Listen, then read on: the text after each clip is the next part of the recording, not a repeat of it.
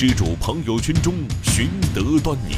他第一往你接的时候，就是化浓妆，有些像是爬龙很多说你这个假过就是带着年轻人，你不应该化浓妆噻。高速公路险象环生，路堵别车，天气炎热更需平心静气。高速上他又踩了刹车头，反正我是我一下子觉得就踩了踩踩了脚死刹车，心里一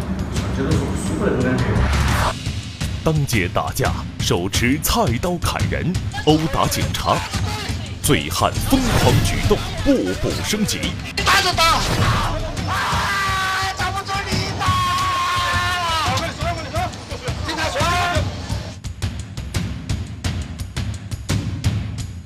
拍案说法为您讲述。观众朋友，大家好，欢迎收看《拍案说法》，我是吴听。现如今会开车的女司机是越来越多了，但不是每一个女司机都有过硬的驾驶技术，一慌一忙一乱啊，就成马路杀手了。您现在看到的是热心市民冯先生向我们提供的用手机拍摄的视频片段。视频中，事故发生地位于大渡口区沃尔玛步行街车库的出口处。事故发生时，冯先生恰好路过了这里，用手机拍摄下了事件的整个过程。当时我都住在那个楼上，好，然后突然就听到嘣一声，好，嘣一声了，哈，我都往下面我看了，我看到那里围了很多人，好多赶紧下来噻。我也很喜欢拿手机，然后。拍相啊，录像啊，照相啊，哈，然后我都我都当时也很热，好让我看到那些都在帮忙嘛，好，我就把那个现场录下来。事故时间为早上七点三十分左右。据目击群众介绍，当时白色轿车刚出车库的时候就径直冲向花台。由于事发突然，女子推开了孩子后，自己没来得及抽身，就被抵到了花台边缘，仰面倒在花台里，导致这名女子的右腿和头部受到了严重的撞伤，并且不停的流血。那女的牵起娃儿走在边边上，直接他也没没倒过，没打拐。哎，你看他这小石头啊，不看他走到哪里，都挤上去了哈。哎，那个站起在边边上的嘛，那个车子没转弯，还站在边边上上。哎呀，好造孽！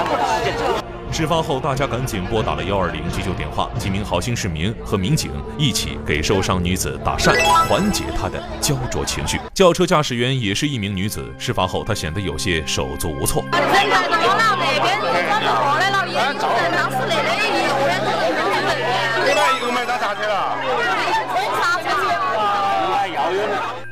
幺二零急救医生赶到现场后，对女子受伤的右腿进行固定包扎。因为伤势较重，应家属要求，病人直接被送往了崇医大附医院急救部。女驾驶员一般在遇到这种紧急情况时，较于男驾驶员更容易惊慌失措。尤其像这种在进出车库的时候，一定要放慢车速，多观察出入口情况。行人在经过车库出入口的时候，也一定要像经过斑马线一样，一停二看三通过，避免类似意外再次发生。现如今，这个微信发朋友圈已经成为了很多年轻人的一种生活习惯了。大家伙总是把自己身边发生的事情往朋友圈上啊晒一晒，与自己的朋友们分享一下。但是下面要说的这个年轻女孩，就是因为晒朋友圈晒出了一桩祸事儿。她在朋友圈当中啊晒了一条金项链，最后把自己晒进了派出所里。这是一条朋友圈。晒自己的这名女子打扮时髦，化着浓妆，戴着金项链，自拍中流露出一副炫耀的姿势。此人名叫严某。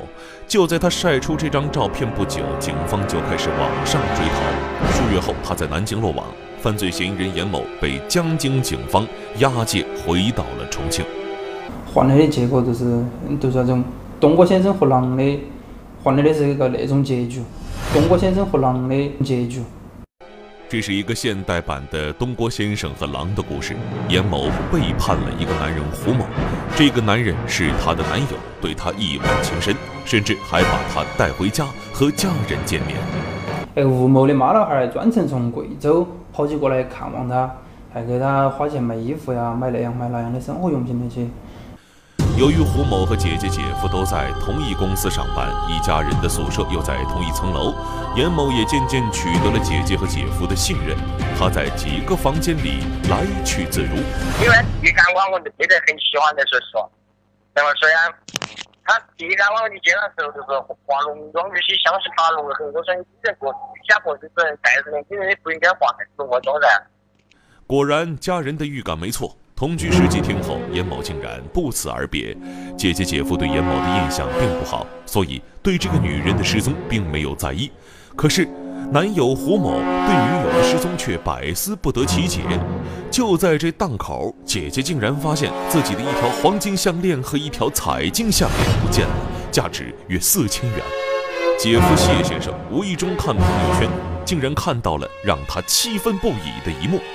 严某得意洋洋地晒出一张自己的照片，脖子上戴的项链正是自家被盗的金项链。因为他还是比较年轻，只在二十来岁，然后偷到一条比较漂亮的项链，来满足一下自己的虚荣心。您说，女朋友偷男朋友家里的东西，至于吗？实际上，他们认识到同居完全就是闪电速度，缺乏最基本的了解。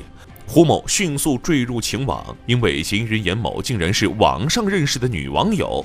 到案后，根据严某供述，称自己是因为没有回家的路费，想通过这种盗窃方法筹集路费回家。那么，他和胡某认识的动机究竟是什么呢？啊，以前有男朋友好像，然后不跟她男朋友吵架之后才跑到江宁来的。把女网友带回家和家人亲密接触，没想到女网友竟然恩将仇报。吴某的家人对他很好，然后是基本上是有求必应，有空的他都带他去逛街那些，换来的结果就是东郭先生和狼的结局。您说这胡先生一家亏还是不亏呀？好心好意对待人家，人家不领情，反倒给自己一家惹出这么多麻烦。所以在这儿，咱们提醒大伙儿，网上交友有风险。谨防犯罪擦亮眼。下面要说的这个小偷，真是一个贼大胆儿，居然跑到派出所里来偷东西了，太无法无天了。我把手机拿过来。拿啥呀？是吗？你先跟我在这儿，你先等着，我不去啊。你配合我。晚上八点，在小区门前，罗某和刘某夫妇拒绝和民警回到派出所接受调查。前一天，有人在派出所丢了一部手机。视频显示，拿走手机很有可能就是罗某。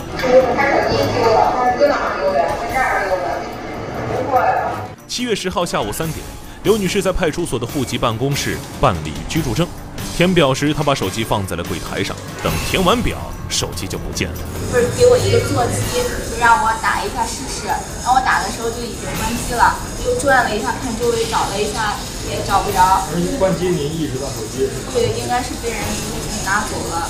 事发时，几个人正围着民警咨询办理业务，谁也没有注意到刘女士的手机。等她发现时，手机已经关机了。遗失在这个桌面上的时候，这个嫌疑人这个女子出现了，偷偷的把这个手机从柜面上拿了下来，在柜面底下背着对面的民警将其关机，随后将这个手机塞进了自己的包里。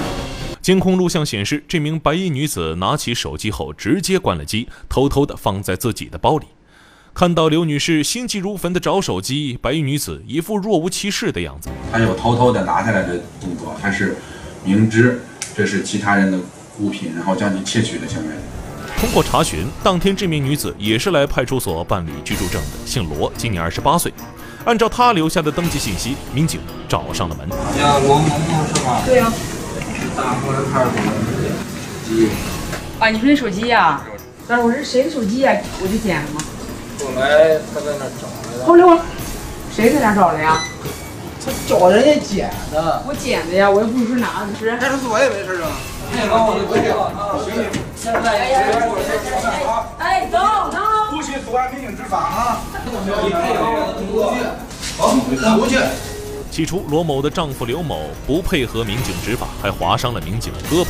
民警劝说了十多分钟，罗某从家里拿出了那部手机。罗某和丈夫在大红门卖服装。罗某承认，当时拿走手机就是因为贪小便宜。这当时捡了，为什么先关机啊？我就当时就以为失主走了，就怕打电话。为什么怕打电话呀？就因为太媳妇。夫妻俩不但贪小便宜贪到了派出所，还商量好，一旦民警找上门来，就死不承认。可这一切显然是徒劳的。目前，罗某因涉嫌盗窃，刘某因涉嫌妨碍公务被警方刑事拘留，民警也将手机发还给了失主。这有些人的劣根性啊，真是让人很无语。贪小便宜不分场合，派出所里也敢顺手牵羊啊！警察找上门还死不承认，还装聋。这下好了，贪小便宜吃大亏，被刑拘了，知道厉害了吧？该。哎，天气一热呀，人就容易气躁，所以呢，开车上路一定要平心静气。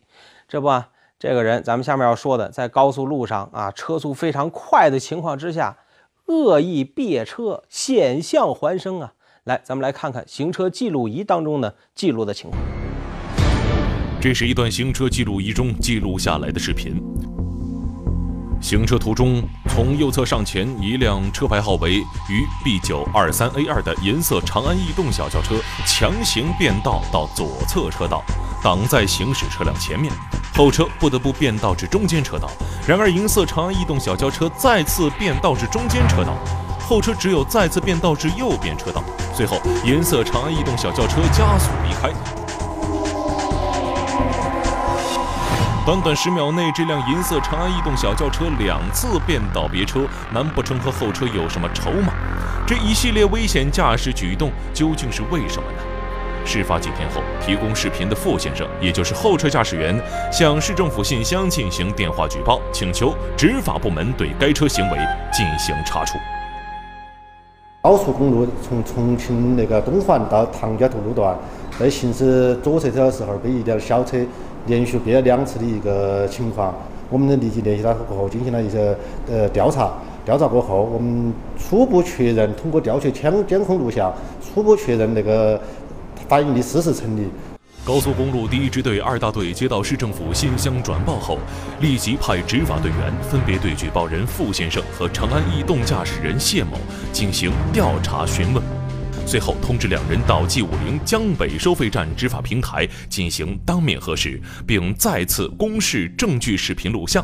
而此时，长安逸动驾驶人谢某说出了实情：我上班的时候，我在路上为什么遭别了？遭别了七七八次，要是自己看过的噻，然后才啥才警道噻喽。啊，本来是没啥子，没啥子，后面高速上他又踩了刹车，都等于我是我一下子觉得就踩了踩踩了脚死刹车，心里一下突然间都是不舒服那种感觉。在行驶过程中，感觉前车速度不够快，哎，影响了他的正常行驶。然后他又闪了三十闪了三四下那个灯光。这个时候闪灯光的时候，因为右侧的中间行车道有一辆大货车，他感觉要想超车想超过去，后来他感觉没让他，他就通过那个大货车过后啊，就加速向左侧，就右侧向左侧变道。事情总算搞清楚了，都是路怒惹的祸。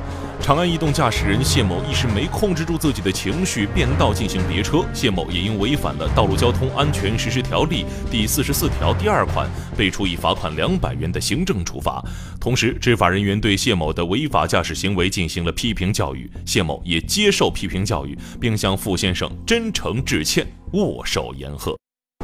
虽然呢没导致严重的后果，没导致交通事故，但他这种行为严重影响了后方车辆的通行，也极易引发交通事故。像这种现象也很多，例子也很多，所以我们在通过教育的时候提醒他，也提醒我们的其他驾驶人，在今后的那个呃通行高速公路通行那个的时候呢，一定要注意文明驾驶。是啊，开车上路一定要心平气和的。呃，遇到障碍多想想自己的家人和孩子，是吧？一旦出了事儿，可就不是赔礼道歉啊，赔点钱这么简单了。不但害了别人，也害了自己。所以呢，一定要文明驾驶，平平安安出行，平平安安回家。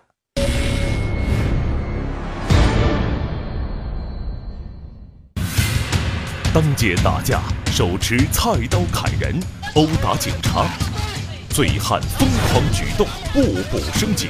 打就打！打不住你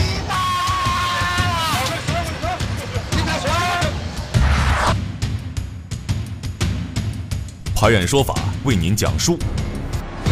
喝酒本来是一种社交礼节，是一件开心的事儿，但是，呃，喝酒呢也要讲究一个度，不然喝醉了不仅要闹笑话，更有甚者会做出违法乱纪的行为来。家住云阳高阳镇的这个于某，活生生的一个例子。大中午的没少喝，这下可好，发酒疯了，寻衅滋事，当街打架，拿菜刀砍人，袭警，辱骂警察啊，什么疯狂的事儿都干出来了。这是云阳县高阳镇天网系统拍摄下来的一幕。下午三点多钟，当地村民于某在醉酒之后来到一家奶茶店购买冷饮，结果和店老板发生争执。旁边一位姓蔡的村民出来劝阻。结果，于某将苗头对准了他，两人在大马路上大打出手，引来无数群众围观。接到报警后，高阳派出所两位民警迅速赶往现场进行处置。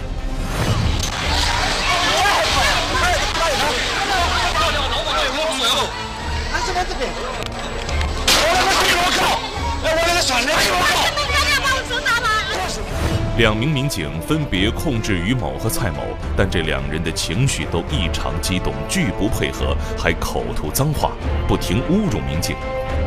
就在这时，令人震惊的一幕出现了：于某突然冲进自己家的门市，拿出一把菜刀，挥舞着向蔡某砍去。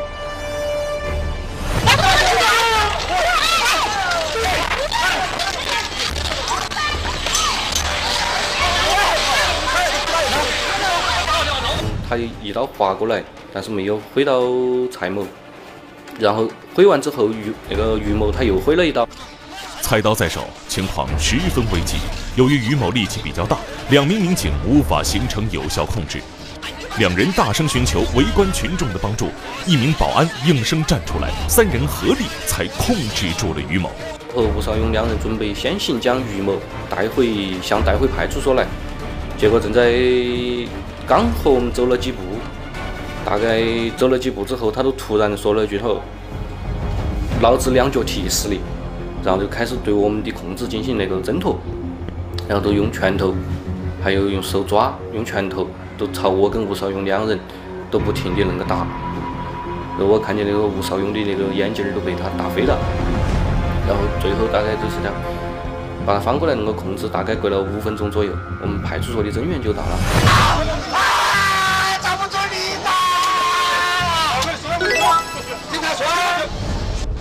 即使被牢牢控制住，醉酒闹事的于某仍然不老实。民警第一时间将其送到医院，强制醒酒。